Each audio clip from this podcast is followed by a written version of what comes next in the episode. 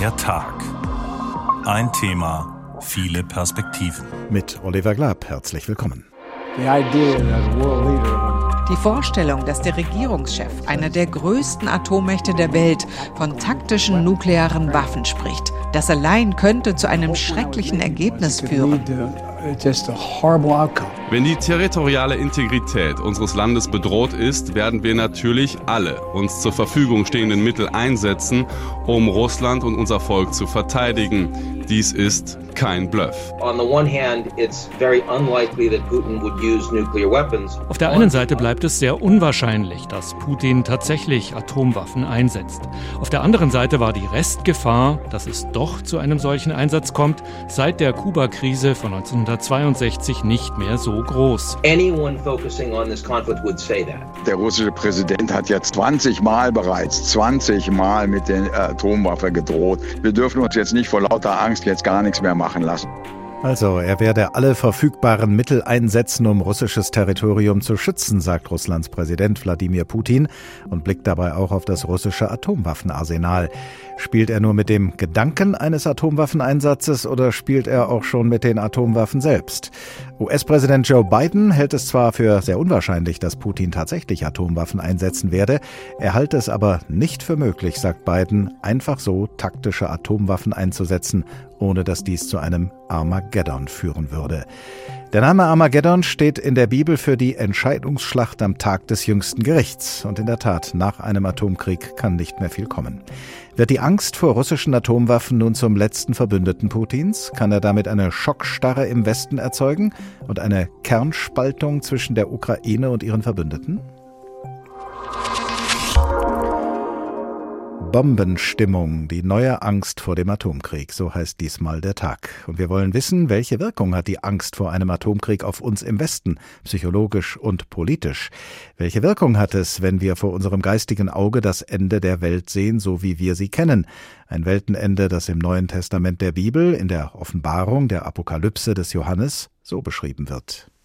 Die Geister führten die Könige an dem Ort zusammen, der auf Hebräisch Armageddon heißt und es folgten Blitze, Stimmen und Donner, es entstand ein gewaltiges Erdbeben, wie noch keines gewesen war, seitdem es Menschen auf der Erde gibt.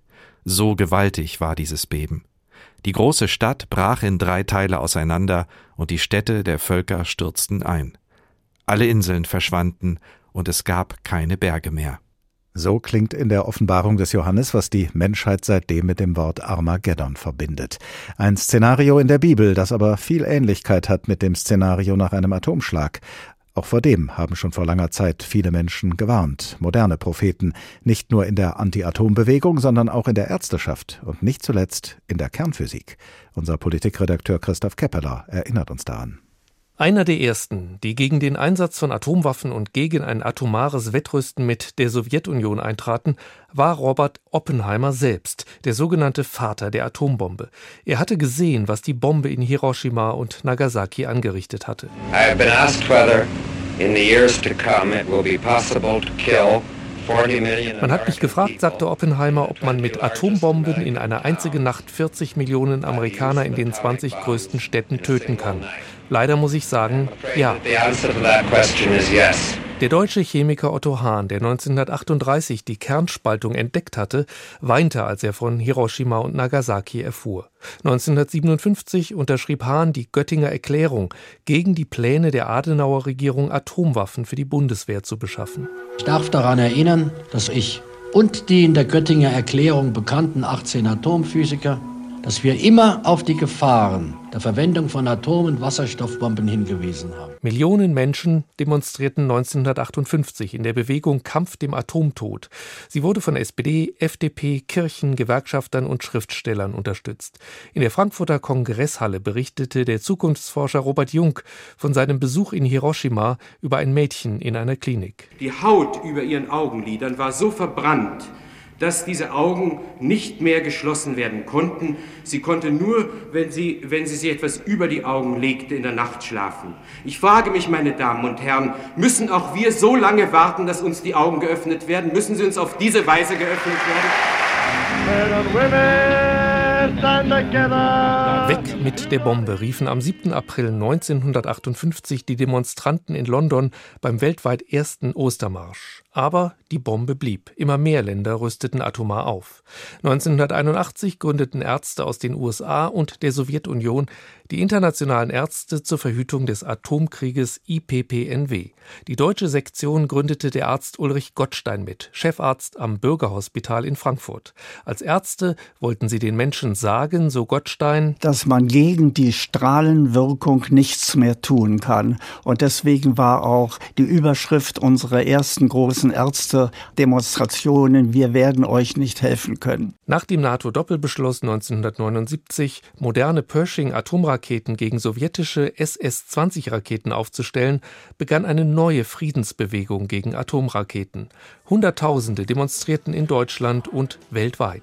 Raketen stehen vor unserer Tür, die sollen zu unserem Schutz hier sein. Solchen Schutz verzichten wir. Immerhin rüsteten bald die USA und die Sowjetunion Tausende von Atomwaffen ab. Aber auch wenn nach der Friedensglocke in Hiroshima an jedem Jahrestag des Abwurfs der Bürgermeister von Hiroshima die Abschaffung aller Atomwaffen fordert, eine Welt ohne Kernwaffen scheint weiter unerreichbar sagt unser Politikredakteur Christoph Keppeler. Und gerade in diesen Tagen und Wochen scheinen wir von einer Welt ohne Atomwaffen weiter entfernt denn je. Gab es doch sogar schon Bilder, die angeblich den Transport russischer Atomwaffen in die Ukraine zeigten. Aber diese Bilder von einem sogenannten, einem mutmaßlichen Atomzug sind mit einiger Vorsicht zu genießen. Darauf hat der Politikwissenschaftler und Blogger Gerald Hensel unlängst in einem Kommentar hingewiesen. Er hat analysiert, was genau diese Bilder eigentlich transportieren und was nicht. Und er hat sich Gedanken gemacht über das Verhältnis zwischen vorhandener atomarer Gefahr und der Wirkung, gerade auch der medialen Wirkung atomarer Drohungen. Guten Tag, Herr Hensel. Guten Tag.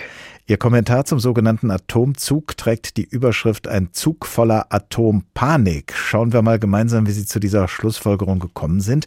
Was für Bilder sind das, die da in den sozialen Medien kursierten? Und inwiefern gaben Sie Anlass zu der Vermutung, dass der Zug, der da zu sehen war, Atomwaffen transportierte?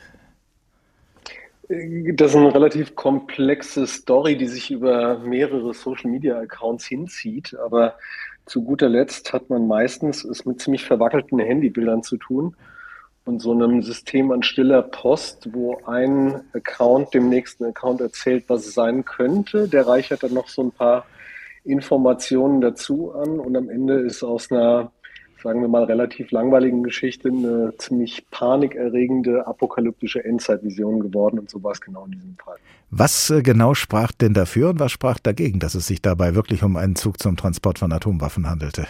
Es sprach erstmal sehr viel dagegen, beziehungsweise es sprach erstmal insofern nur etwas dafür, als dass es sich bei diesem Zug um einen Zug handelte, der einen bestimmten neuen Fahrzeugtyp trug, der möglicherweise lose mit einer Einheit in Russland assoziiert ist, die Atomwaffen äh, bewacht. Der Zug aber selbst hatte keinerlei, ähm, sage ich mal, Rolle oder Aufgabe im Atomwaffenkomplex. Er hatte keine, es war klar, dass er keine Atomwaffen äh, äh, transportieren kann. Also es war alles relativ wackelig und relativ ähm, äh, relativ unklar. Im Übrigen hätte es tausende andere Möglichkeiten gegeben, ähm, möglicherweise Atomwaffen Distribution erkennen zu können oder vermuten zu können. Es war eine sehr wackelige Argumentation. Die Bilder von diesem mutmaßlichen, man muss wahrscheinlich auch sogar sagen, vermeintlichen Atomzug, äh, so sagen Sie das ja auch in Ihrem Kommentar, diese Bilder stammen von einer Gruppe russischer Nutzerinnen und Nutzer beim Online-Dienst Telegram. Welchen Schluss ziehen Sie aus dieser Quelle? Ja, erstmal äh, ist, es, ist es halt eine sehr wackelige Beweisführung. Es ist eine sehr unklare Beweislage. Wir sind ja nicht in einer Welt, in der äh, wir sagen können, etwas ist oder etwas ist nicht. Das ist ja das äh, Hauptproblem, was vor allen Dingen auch das Thema Angst betrifft. Sondern wir reden ja schon darüber, dass Atomwaffen eine Wirkung erzielen, selbst wenn sie nicht eingesetzt werden. Das ist eine reine Psychologie, die dahinter steckt. Die Intention dessen, der eine verwackelte Handyaufnahme in das Social Network einspeist, ist erstmal unklar. Das kann jemand sein, der warnen möchte. Das kann jemand sein, der Desinformation gezielt betreibt. Oder das kann etwas ganz anderes sein. Ähm, jedenfalls ist es gerade in dieser aufgehitzten Zeit wie jetzt nicht hilfreich, äh, sich da wirklich exklusiv auf jedes, sag ich mal, Hölzchen, was da hochgehalten wird, panisch äh, drauf zu begeben. Nun hat Russland ja Atomwaffen und Präsident Putin scheint in seiner Kriegsführung zu allem entschlossen. Es ist also auch nicht völlig ausgeschlossen, dass er wirklich Atomwaffen einsetzen will. Man muss es natürlich nüchtern analysieren. Warum meinen Sie, dass das gerade heutzutage und gerade im Hinblick auf das Thema Atomwaffen so schwierig ist, das nüchtern zu analysieren? Es ist immer schon schwierig gewesen, über Atomwaffen nachzudenken. Einmal emotional, aus offensichtlichen Gründen, aber auch einfach, weil die Öffentlichkeit aus guten Gründen nicht so viel darüber weiß. Atomwaffen sind seit äh, 1945 meistens äh, ein sehr professionell gemanagtes Themenfeld. Die Öffentlichkeit weiß aus guten Gründen darüber nicht sehr viel. Wir wissen oft nicht, wie Befehlszyklen funktionieren, wie die Distribution von Atomwaffen im Ernstfall funktionieren würde und, und, und, aus guten Gründen. Äh, und dementsprechend äh, haben wir da halt einfach im öffentlichen Raum wenig Blick für. Das Zweite ist aber auch, das hat jemand äh, vor einigen Wochen in einem interessanten Kommentar, der hat gesagt, uns ist halt auch der, auf Englisch gesprochen, der Cold War Muscle der, der, der kalte Kriegsmuskel abgestorben. Ich bin jetzt äh, Jahrgang 1975. Ich war 14, als, der, als die Mauer runterkam. Und dann seitdem hat sich ja wirklich in der Tat auch niemand mehr über Atomwaffen Gedanken gemacht im öffentlichen Raum. Das spielt ja kaum noch eine Rolle. Wir sind also jetzt auch äh, in einer Art emotional und psychisch unvorbereitet von der Situation die immer schon eine Gefahr für unsere Welt bedeutete, aber die einfach nicht im öffentlichen Blickfeld stand. Und das überrascht uns alle sehr. Welche Folgen hat das denn aus Ihrer Sicht, wenn durch die besondere Art der Kommunikation im Internet oder auch durch die besondere Beschaffenheit des Themas Atomwaffen die reale Bedrohung eines atomaren Krieges äh, verzerrt wird in der Wahrnehmung? Was heißt verzerrt? Ich sage ja nicht, dass ich weiß, dass äh, das Risiko niedrig ist oder hoch. Ich, weil ich kann nur sagen, ich weiß, dass ich wenig weiß. Es gibt ein paar Indikatoren, die in eine gewisse Richtung lenken, aber äh, es ist schon so, dass Atomwaffen immer eine Psychologie in sich trugen. Das sind in erster Linie psychologische Waffen. Bevor ein Atompilz irgendwo, äh, der liebe Gott möge es verhüten, bevor ein Atompilz irgendwo aufsteigen wird, wird vor allen Dingen mit der Idee des Einsatzes gespielt. Und dieser, diese Idee macht uns Angst. Diese Idee ist allerdings auch, und diese Angst ist allerdings auch schon ein politisches eine politische Handlung in sich, weil Abschreckung funktioniert psychologisch. Wenn also eine äh, russische Seite über lange Zeit nun mit dem Einsatz von Atomwaffen spielt und auch unsere Öffentlichkeit sichtbar für Russland panisch reagiert, dann ist es für Russland ein klares Zeichen, dass man diese Drohung zumindest bis zu einem Grad wo es für einen selbst gefährlich wird, möglicherweise ein bisschen nach oben regeln sollte, weil es eben einen Moment der Erpressung gibt, ein politisches Moment. Und je mehr Angst wir zeigen, je mehr panische Headlines wir schreiben, desto mehr wird Herr Putin zum Schluss kommen, dass er vielleicht ein bisschen mehr davon macht, weil das dazu vielleicht führt, dass wir ein bisschen weniger Waffen an die Ukraine liefern. Ihr Kommentar schließt ja mit dem Satz, die atomare Sau ist zu gefährlich, um sie jeden Tag aufs Neue durchs Dorf zu treiben. Was sollte man denn stattdessen tun? Der Kalte Krieg wurde nicht atomar heiß, weil zwei Dinge passiert sind. Das eine war, die, die Westmächte haben systematisch abgeschreckt. Wir haben ein klares Schwarz-Weiß-Szenario entworfen, was passiert, wenn eine gewisse rote Grenze überschritten wird. Das ist durchaus in der Ukraine ein Problem durch die Dynamik der Grenzen. Wir haben halt eben jetzt nicht äh, den Sommer 1983 und äh, Westdeutschland wird angegriffen, sondern ein, sage ich mal, nicht blockzugehöriger Staat, der quasi zwischen beiden Systemen ein Stück weit liegt. Das ist eine gewisse Herausforderung. Also muss der Westen klar sagen, wenn A passiert, passiert B. Und das Zweite ist für Otto NormalverbraucherInnen, halte ich es mit dem alten englischen Satz, keep calm and carry on. Denke, ruhig bleiben und weitermachen. Ist, ruhig bleiben und weitermachen. Es gab in der Geschichte der Menschheit schon viele Situationen, die gefährlich waren. Die hätten wir uns alle auch ersparen können. Das ist bestimmt keine ungefährliche Zeit, aber ich kann nur jeden dazu einladen, keine Selbstabschreckung zu betreiben, Angst ist das, was gerade in die falscheste Richtung führt. Und im Zweifelsfall ist abends Traumschiff einschalten und ein Glas Weißwein trinken und jetzt nicht das nächste Video aus der Ukraine anzugucken. Für das Individuum und für die Gesellschaft die beste Lösung. Sagt der Politikwissenschaftler und Blogger Gerald Hensel. Vielen Dank. Bombenstimmung, die neue Angst vor dem Atomkrieg. Damit beschäftigt sich diesmal der Tag. Und mit der Gefahr eines Atomkriegs haben sich gestern und heute auch die Verteidigungsministerinnen und Minister der NATO beschäftigt, beobachtet von unserem NATO-Korrespondenten Stefan Überbach. Die Atomwaffendrohungen aus Moskau nimmt die NATO äußerst ernst und stellt sich auf die unterschiedlichsten Szenarien ein. Außerdem hat sich in Brüssel die sogenannte nukleare Planungsgruppe getroffen, die ein bis zweimal im Jahr tagt und deren Beratungen top secret sind. Eigentlich eine Routinesitzung, diesmal aber angesichts der brisanten Sicherheitslage wohl eher nicht. Frankreich geht zwar einen eigenen Weg und nimmt daran nicht teil. Viel zu reden über das Atomwaffenarsenal seines Landes Landes, die sogenannte Force de Frappe, hält aber auch Präsident Macron für falsch. Er sagte in einem Interview mit dem Sender France 2, es geht um Schutz, um Verteidigung. Frankreich hat eine sehr klare nukleare Doktrin. Die Abschreckung funktioniert und je weniger man darüber spricht, desto glaubwürdiger ist sie. Die NATO will nächste Woche bei einem großen Manöver die Verteidigung des Bündnisgebietes gegen einen Atomangriff trainieren. Wir bleiben wachsam und lassen uns nicht einschüchtern, sagt Generalsekretär Stoltenberg. Und auch Russland weiß, dass ein Atomkrieg nicht gewonnen werden kann und niemals geführt werden darf. We remain vigilant. We will not be intimidated. Russia knows that the nuclear war cannot be won and must never be fought. Ein Atomkrieg kann nicht gewonnen und darf nicht geführt werden, sagt also NATO-Generalsekretär Jens Stoltenberg und er sagt, dass Russland das auch wisse. Harald Kuljat, General AD, ehemaliger Generalinspekteur der Bundeswehr sowie ehemaliger Vorsitzender des NATO-Militärausschusses. Guten Tag. Ich grüße Sie. Hallo. Russland hat sich ja selbst eine Nukleardoktrin gegeben. Danach werde Russland nur dann Atomwaffen einsetzen, wenn es selbst nuklear angegriffen wird oder wenn es einen konventionellen Angriff gibt, der die Existenz Russlands bedroht. Nun sind ja vor kurzem Teile der Ostukraine von Russland annektiert worden und die werden nun von Putin als russisches Staatsgebiet betrachtet. Könnte er die Kämpfe zwischen ukrainischen und russischen Truppen in der Ostukraine zum Anlass nehmen, zu sagen, hier wird Russland unmittelbar bedroht und deshalb reagiere ich jetzt nuklear?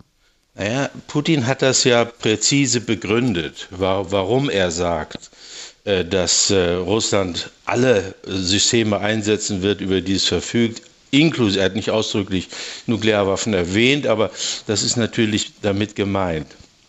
Und ich denke, man müsste sich das genau anschauen, was er gesagt hat, damit man für zwei Situationen, auf zwei Situationen vorbereitet ist. Erstens, dass man einen nuklearen Einsatz durch Russland vermeiden kann, verhindern kann.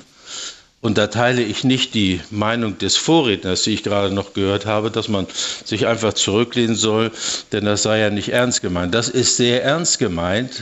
Und das war wahrscheinlich kein Ratschlag an politisch Verantwortliche, sondern ja, ja. mehr an die Öffentlichkeit. An die Öffentlichkeit.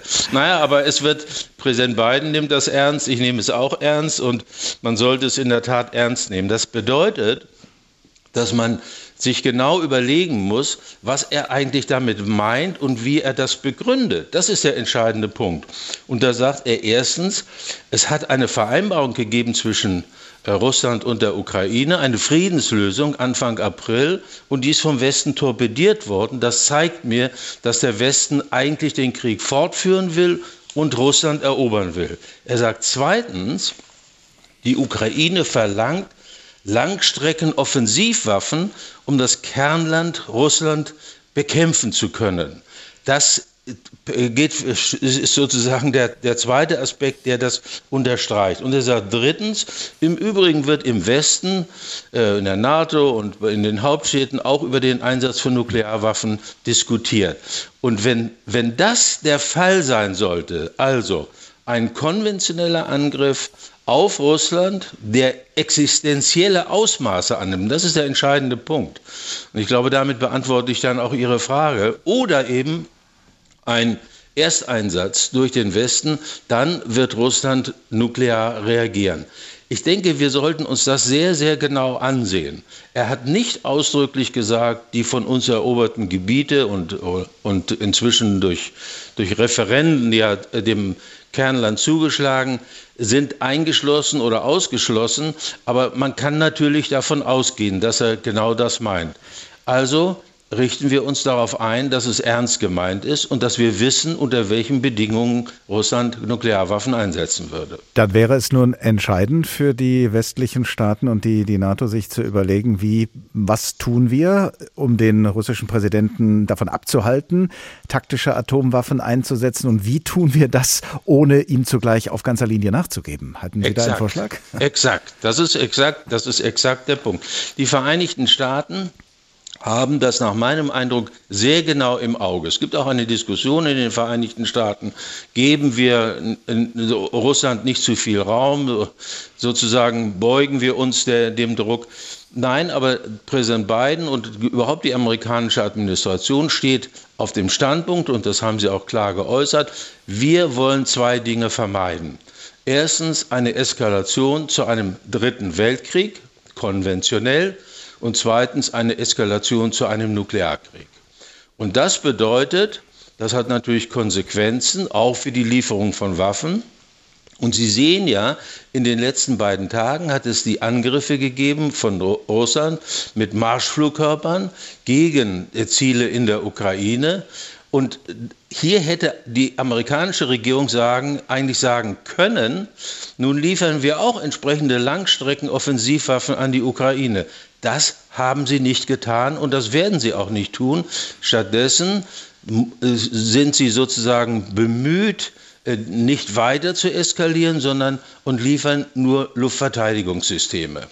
Das ist ein Indiz dafür, dass eigentlich beide Seiten erkannt haben, dass man sich nicht in eine Sackgasse hineinmanövrieren darf, an deren Ende es keinen Ausweg gibt als den, dass es tatsächlich zu einem Nukleareinsatz kommt. Nun haben wir ja eben schon von Gerhard Hensel den Gedanken gehört, dass eine Atomwaffe auch schon dann wirkt, wenn sie nicht eingesetzt wird, sondern wenn nur damit gedroht wird. Diesen Unterschied jetzt auszuloten, inwieweit benutzt äh, Wladimir Putin das als Drohkulisse und inwiefern ist er tatsächlich entschlossen, gegebenenfalls äh, taktische Atomwaffen einzusetzen. Was würde ihm das denn bringen, taktische Atomwaffen einzusetzen? Die können ja genauso viel Schaden anrichten wie strategische Atomwaffen, die man bis in die USA schicken könnte. In diesem Fall äh, wäre die Reichweite jetzt auf das ukrainische Gebiet, äh, denke ich mal, begrenzt. Aber das würde ja dann womöglich auch russische Truppen in Mitleidenschaft ziehen und auch die Bevölkerung in den annektierten Gebieten.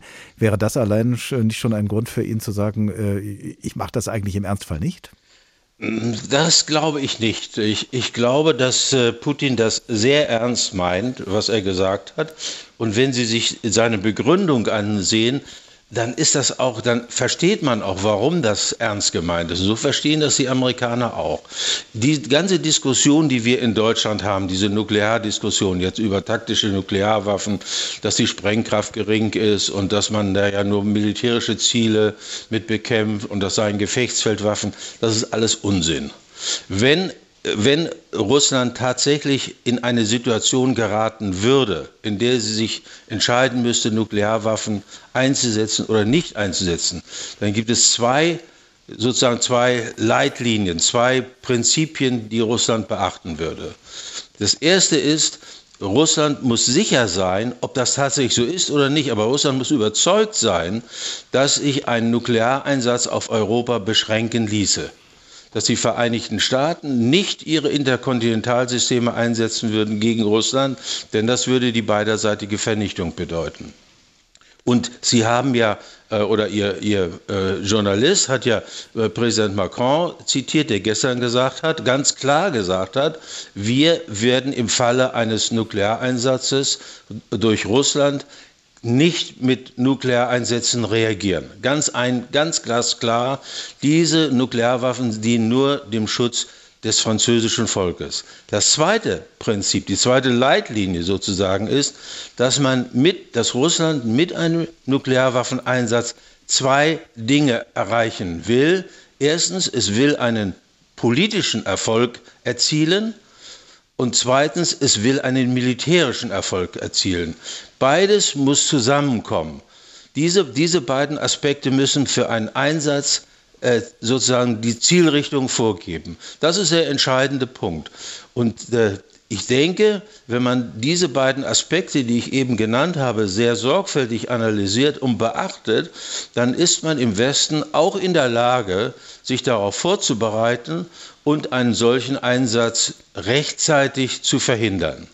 Harald Kujat, General AD, ehemaliger Generalinspekteur der Bundeswehr und ehemaliger Vorsitzender des NATO-Militärausschusses. Vielen Dank. Hier ist der Tag, heute unter der Schlagzeile Bombenstimmung, die neue Angst vor dem Atomkrieg. Eine Bombenstimmung im doppelten Sinne des Wortes herrscht streckenweise in einer berühmten Filmsatire von Stanley Kubrick zum Thema atomare Gefahr. Der Film aus dem Jahre 1964 heißt Dr. Seltsam oder wie ich lernte, die Bombe zu lieben. Und vor allem zwei Generäle sind in diesem Film in Bombenstimmung. Der eine hat eigenmächtig eine Bomberstaffel mit Atomsprengköpfen zum Angriff nach Moskau losgeschickt. Und der andere General, ein loyaler Staatsdiener, ist nun dabei, den amerikanischen Präsidenten in dieser unkalkulierbar gewordenen Lage zu beraten. Mr. Präsident, ich möchte gerne auf zwei, drei Punkte hinweisen, wenn Sie gestatten. Ich höre, General. Erstens. Unsere Hoffnung, die 843. Bomberstaffel zurückzurufen, wird von Minute zu Minute geringer und gäbe es für unmöglich einen Komparativ, so würde ich sagen, unmöglicher. Zweitens. In weniger als 15 Minuten haben die Ruskis unsere Maschinen auf ihren Radarschirmen. Drittens. Wenn das geschehen ist, dann werden sie so auf der Palme sein, dass sie mit allem zurückschlagen, was sie haben. Viertens. Wenn wir, falls es dazu kommt, von uns aus nichts weiter unternommen haben, um ihren Vergeltungsschlag zu unterbinden, werden wir kurz darauf praktisch liquidiert sein.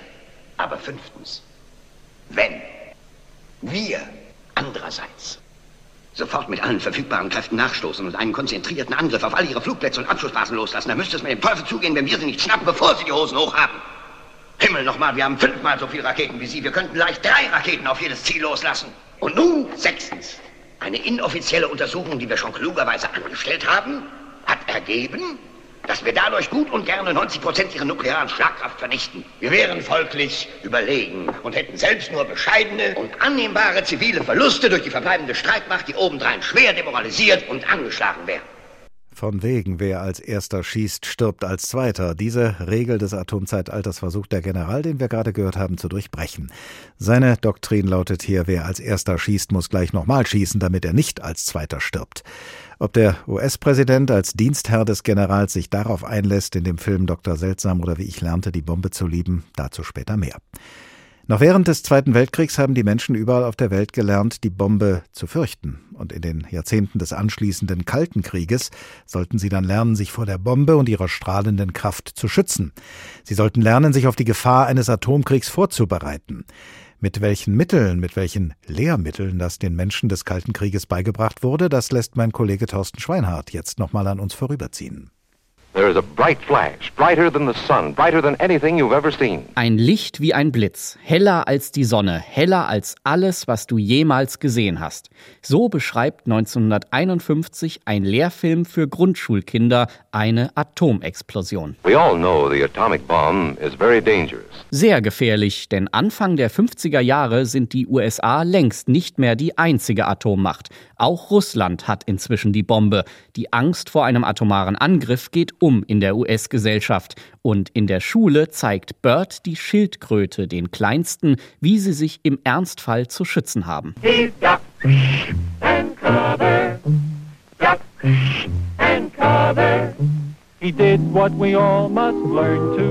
Duck and Cover, ein offizieller Lehrfilm des US-Zivilschutzministeriums. Im Titel stecken schon die zwei wichtigsten Maßnahmen, die der Film empfiehlt: sich ducken und in Deckung gehen, wie eine Schildkröte. Du und ich haben natürlich keinen Panzer wie Bird, in den wir uns verkriechen können. Deshalb müssen wir uns anders schützen. Erst duckst du dich und dann suchst du dir Deckung. Vor allem dein Nacken und dein Gesicht müssen bedeckt sein. Am besten duckst du dich unter einen Tisch oder unter etwas anderes in der Nähe. Aus heutiger Sicht wirkt der Film naiv und verharmlosend. Er setzt einen Atomangriff mit anderen Alltagsgefahren gleich, wie zum Beispiel mit Feuer. Feuer ist gefährlich, aber wir sind auf Feuer vorbereitet. Wir haben eine gute Feuerwehr, die schnell löschen kann. Und auch in deiner Schule gibt es Brandschutzübungen, damit du weißt, was du tun musst, wenn es brennt. Gefahren wie radioaktiver Fallout, die noch lange nach dem Bombenabwurf lauern, verschweigt der Film vollständig. Spätestens die Kuba-Krise 1962 macht der Weltöffentlichkeit klar, wie groß die Gefahr eines globalen Atomkriegs mittlerweile geworden ist. Und den Menschen wird bewusst, auch Deutschland würde mit hoher Wahrscheinlichkeit zum nuklearen Schlachtfeld werden. Was wäre dann zu tun? 1964 wollen das rund 140 Menschen genau wissen und verbringen sechs Tage in einem Atomschutzbunker in Dortmund. Die ersten Tage waren wir etwas befangen, aber jetzt war es so gemütlich. Wir sind satt geworden. Was war denn das Schlimmste? Der enge Raum und das Essen zu wenig. Wir haben es ganz großartig überstanden. Für uns war es ganz lustig. In dieser Zeit macht in Deutschland ein Witz die Runde. Was haben Tierschutz und Zivilschutz gemeinsam? Antwort: Beide sind für die Katz. 1986, auf einem weiteren Höhepunkt des Kalten Krieges, treibt eine britische Filmsatire dieses Gefühl auf die Spitze. In Wenn der Wind weht erfahren Hilda und Jim aus dem Radio von einem drohenden Atomschlag. Das biedere Rentner-Ehepaar beginnt sich vorzubereiten und folgt dabei strikt den realen Empfehlungen des britischen Zivilschutzprogramms. Wir sollten am besten gleich anfangen, den Innenschutzraum zu bauen, Liebling. Ein Schutzraum aus ausgehängten Türen mit Kissen gepolstert.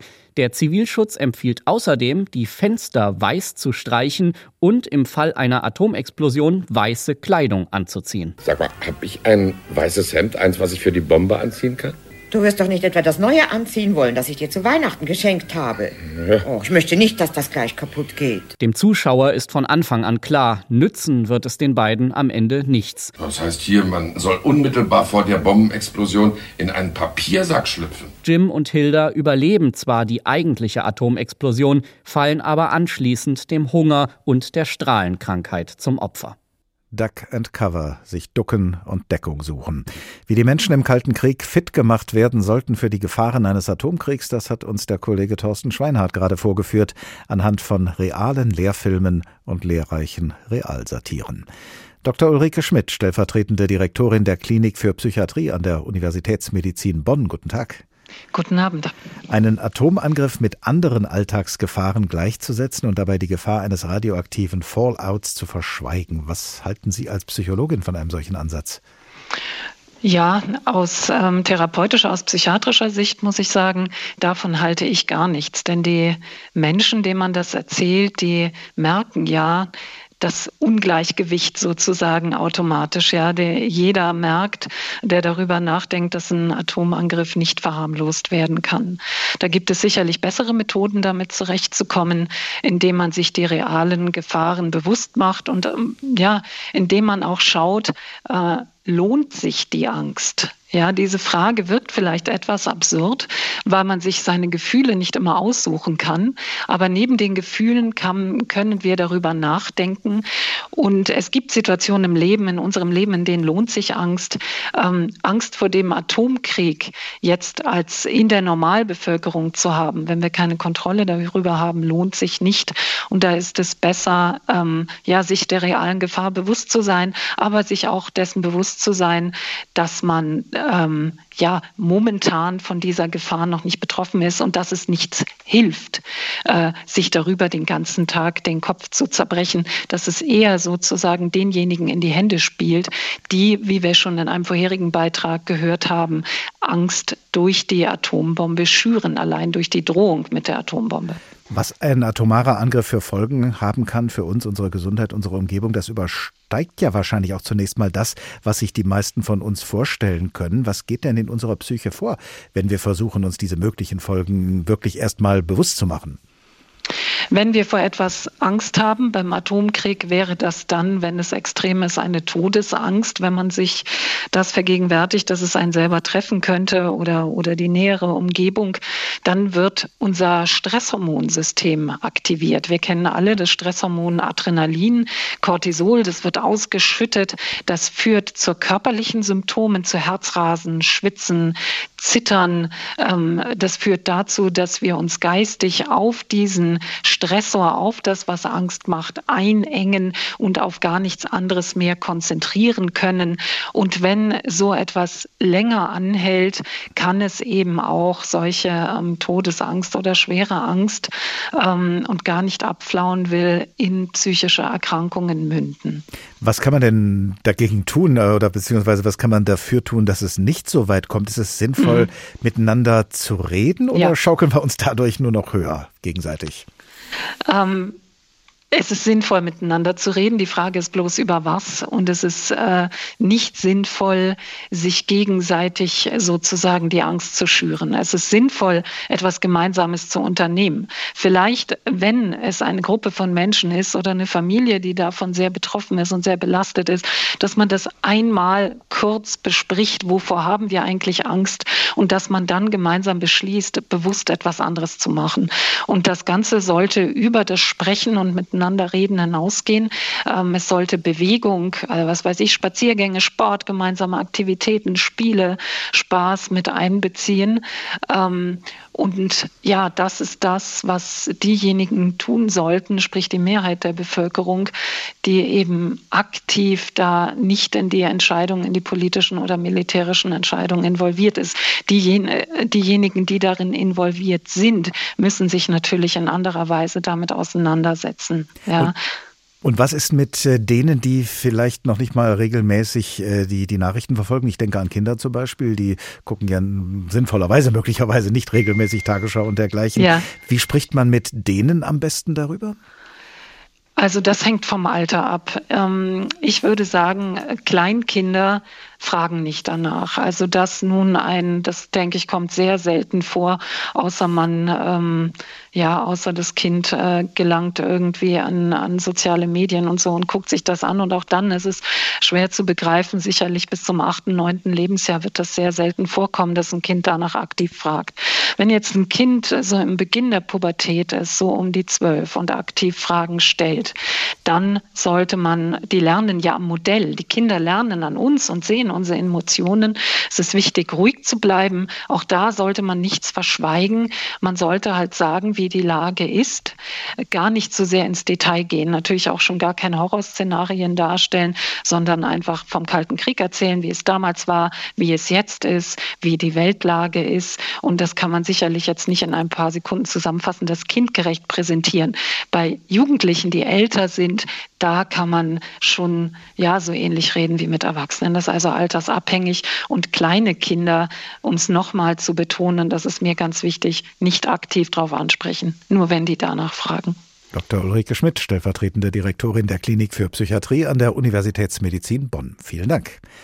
Bombenstimmung, die neue Angst vor dem Atomkrieg, so heißt der Tag, den Sie gerade hören. Und wir kehren nochmal zurück in den Sicherheitsbunker des Pentagons, des US-Verteidigungsministeriums, einer der Schauplätze in dem Film Dr. Seltsam oder wie ich lernte, die Bombe zu lieben. Eine Filmsatire von Stanley Kubrick. Eine amerikanische Bomberstaffel mit Atomsprengköpfen ist gegen den Willen des amerikanischen Präsidenten auf Angriffskurs nach Moskau geschickt worden und weil es keine Möglichkeit mehr gibt, die Kampfflugzeuge aufzuhalten, schlägt ein General dem US-Präsidenten vor, sofort einen zweiten, stärkeren atomaren Angriff folgen zu lassen, um in diesem leichtfertig ausgelösten Atomkrieg wenigstens die Oberhand zu behalten. Aber der Präsident ist nicht überzeugt. General, es ist die erklärte Politik unseres Landes, niemals als erste nukleare Waffen zu verwenden. Mr. President, wir nähern uns rapide dem Moment, wo nur die Wahrheit gilt, sowohl in Bezug auf uns als Menschen als auch auf das Leben unserer Nation. Die Wahrheit ist zwar nicht immer sehr angenehm, aber sie ist nötig, und zwar jetzt, um eine Wahl zu treffen. Eine Wahl zwischen zwei zugegebenermaßen bedauerlichen, aber nichtsdestoweniger gut unterscheidbaren Nachkriegsumwelten. Und zwar die eine mit 25 Millionen Toten und die andere mit 150 Millionen Toten. Sie sprechen von Massenmord, General, und nicht von Krieg. Mr. President, ich will nicht sagen, dass wir dabei keine Haare lassen müssen. Aber das sage ich nicht mehr als runde 25 Millionen Tote im Höchstfall. Dr. Seltsam oder wie ich lernte, die Bombe zu lieben. Eine Filmsatire von Stanley Kubrick, gedreht 1964. Zwei Jahre nach der Kuba-Krise, dem vielleicht gefährlichsten Moment des Kalten Krieges. Unser Politikredakteur Julius Tamm blickt zurück, aber nicht nur auf die Kuba-Krise, sondern auf eine ganze Reihe gefährlicher Momente, in denen der Kalte Krieg durchaus hätte eskalieren können. Im Kalten Krieg bringen sich die USA und die Sowjetunion immer wieder an den Rand eines atomaren Vernichtungskrieges. Einer der ersten Schreckmomente ist die Testzündung der sogenannten Zarbombe durch die UdSSR im Oktober 1961. Eine Wasserstoffbombe, deren Sprengkraft 4000 Mal höher ist als die der Hiroshima-Bombe 1945. Es ist zwar keine direkte Angriffsdrohung, doch nun war klar, dass die Sowjetunion mit den USA in Sachen Kernwaffen mithalten kann. Der sowjetische Machthaber Nikita Khrushchev wird deutlich. Wir sahen uns vor die Notwendigkeit gestellt, unsere Kernwaffen zu vervollkommnen und neue Arten dieser Waffen zu erproben. Wenn die Feinde des Friedens uns mit Gewalt bedrohen, so muss und wird ihnen Gewalt entgegengesetzt werden, und zwar eine imponierende Gewalt. Zwar kommt diese Superwaffe nie zum Einsatz, doch das Säbelrasseln der beiden Weltmächte geht weiter. 1962, nur ein Jahr später, steht die Welt schon wieder kurz vor dem Albtraum-Szenario. Die UdSSR und das kommunistische Kuba machen gemeinsame Sache. Russische Raketen sollen auf dem Inselstaat stationiert werden. US-Präsident Kennedy ordnet eine Seeblockade an. Kein russisches Schiff mit Waffen an Bord soll sie passieren und Kuba erreichen. A strict quarantine on all offensive military equipment under shipment to Cuba is being initiated. All ships of any kind bound for Cuba will, if found to contain cargoes of offensive weapons, be turned back. Auch für den Ernstfall findet Kennedy klare Worte. Man werde nicht verfrüht oder unbegründet einen Nuklearkrieg starten, aber man werde, wenn nötig, auch nicht davor zurückschrecken. We will not prematurely or unnecessarily risk the course of worldwide nuclear war, in which even the fruits of victory would be ashes in our mouth. But neither will we shrink from that risk Letztendlich kann die Krise abgewendet werden. Die Sowjetunion verzichtet auf die Raketenstellungen in Kuba im Gegenzug dafür, dass die USA ihre Jupiter-Raketen in der Türkei abziehen. Doch es soll nicht der letzte Zusammenstoß bleiben. In einem der blutigsten Stellvertreterkonflikte des Kalten Krieges, dem Vietnamkrieg, wird auch der Einsatz von Atombomben diskutiert. US-Präsident Richard Nixon berät mit seinem Außenminister Henry Kissinger über den Einsatz von Nuklearwaffen, um diesen Krieg schnell zu beenden. Das belegen interne Dokumente, die Jahrzehnte später an die Öffentlichkeit kommen. Zur Umsetzung dieser Pläne kommt es aber nicht. Die USA ziehen sich aus Vietnam zurück, Präsident Nixon befiehlt den Abzug der US-Streitkräfte. Wir haben heute eine Vereinbarung geschlossen, um den Krieg zu beenden und ehrenhaften Frieden nach Vietnam zu bringen. Der Vietnamkrieg soll nicht das letzte Beispiel für die nukleare Bedrohung im Kalten Krieg sein. 1983 gibt es gleich zwei brenzliche Situationen. Im September des Jahres melden russische Frühwarnsatelliten den Abschuss von US-amerikanischen Atomraketen. Stanislav Petrov, Oberstleutnant der sowjetischen Luftverteidigungsstreitkräfte, muss blitzschnell entscheiden. Muss die UdSSR den Gegenschlag einleiten? Petrov entscheidet sich dagegen und stuft die Situation als Fehlalarm ein. Eine Entscheidung, die den Dritten Weltkrieg verhindert. Das Schlimmste in dieser Nacht war, dass ich massive Zweifel hatte, ob meine Entscheidung richtig war. Aber zum Glück war sie es. Nach diesem Schock folgt nur zwei Monate später der nächste. Bei der Militärübung Able Archer simulieren die NATO-Streitkräfte so realistisch wie noch nie zuvor einen Atomkrieg. Die sowjetische Führung hält das Manöver für eine Tarnung und fürchtet einen echten Angriff. Das Schlimmste kann unter anderem durch den DDR-Agenten Rainer Rupp abgewendet werden. Er spioniert für den Warschauer Pakt im NATO-Hauptquartier in Brüssel. Durch die Informationen, die Rupp sicherstellt, kann die Sowjetunion davon überzeugt werden, dass kein realer Angriff bevorsteht. Ich wusste, es war gefährlich, aber ich wusste nicht, dass es so gefährlich war. Und äh, ich wollte aber eine gefährliche Situation in dem Sinne, wie ich konnte, äh, entschärfen. Wenn Putin nun seine atomaren Streitkräfte in erhöhte Alarmbereitschaft versetzt und vor der ganzen Welt mit ihrem Einsatz droht, ist die Angst vor einem Atomkrieg verständlich. Vor allem bei all jenen, die diese Schockmomente des Kalten Krieges miterlebt haben sagt unser Politikredakteur Julius Tamm. Angst ist zunächst mal ein sehr privates Gefühl, aber gerade angesichts von atomarer Bedrohung gilt der berühmte Satz, das Private ist politisch. Denn auch die politisch Verantwortlichen, zum Beispiel in der westlichen Welt, sind Menschen und auch einige von ihnen beschleicht in diesen Tagen und Wochen womöglich ein gewisses Angstgefühl. Und hinzu kommt, dass sie natürlich auch mit den Ängsten ihrer jeweiligen Bevölkerung konfrontiert werden und damit politisch umgehen müssen. Professor Susanne Schattenberg ist Professorin für Zeitgeschichte und Kultur und Direktorin der Forschungsstelle Osteuropa an der Universität Bremen. Guten Tag. Schönen guten Tag. Wer politische Verantwortung trägt im Konflikt zwischen zwei Seiten, die beide über Atomwaffen verfügen, steckt ja in einem Dilemma. Man will sich nicht einschüchtern lassen von den Atomwaffen der anderen, aber man will sich auch nicht provozieren lassen, die eigenen Atomwaffen leichtfertig einzusetzen. Wie lässt sich ein solches Dilemma politisch bewältigen? Ja, man hat eigentlich äh, gedacht nach Ende des Kalten Krieges, dass man sich nie wieder in dieser Situation befinden wird, weil eben diese Blockkonfrontation erstmal äh, dahin war und die Vorstellung war, dass äh, Atomwaffen eigentlich nie wieder eine äh, Rolle spielen werden, wo äh, viele Experten immer gewarnt haben, man täte so, als sei die Welt ohne Atomwaffen, dabei seien sie eben noch vorhanden. Und das Resultat äh, sehen wir jetzt, wo eben eine Macht, nämlich Russland, ziemlich unverhohlen mit deren Einsatz droht. Und eigentlich äh, stehen die PolitikerInnen heute wieder ganz am Anfang, nämlich genau vor dieser Frage, wie Wie geht man damit um? Das ist letztlich leider ja auch genau die, die Logik, wie Abschreckung äh, funktioniert. Nur wenn der Gegner denkt, ich könnte die Waffen wirklich einsetzen, äh, wirkt die, die Angst und, und wirkt die Abschreckung. Das heißt, die Frage, werden sie eingesetzt oder nicht, müssen im Unklaren letztlich bleiben. Und gleichzeitig müssen die politisch Verantwortlichen öffentlich kommunizieren, und zwar sowohl gegenüber der gegnerischen Seite als auch gegenüber der eigenen Bevölkerung. Also die einen, die eigene Bevölkerung, sollen sie ja wahrscheinlich eher beruhigen. Das läge in unser aller Wunsch, denn wir wollen ja alle nicht, dass äh, es irgendeinen Atomkrieg gibt. Auf der anderen Seite muss aber gegen der, der gegnerischen Seite Entschlossenheit gezeigt werden. Wie, wie bewältigt man denn ein solches Kommunikationsproblem? Ja, also bei Putin äh, kann man das sehr faszinierend sehen, dass er einfach gegenüber seiner eigenen Bevölkerung behauptet, es sei der Westen, die NATO, die USA, die Russland mit Atomwaffen bedrohten und er hier einfach die äh, Fakten verdreht und hier auf der westlichen Seite ist letztlich ein, ein Konsens da, äh, dass selbst diese Waffen nicht eingesetzt werden.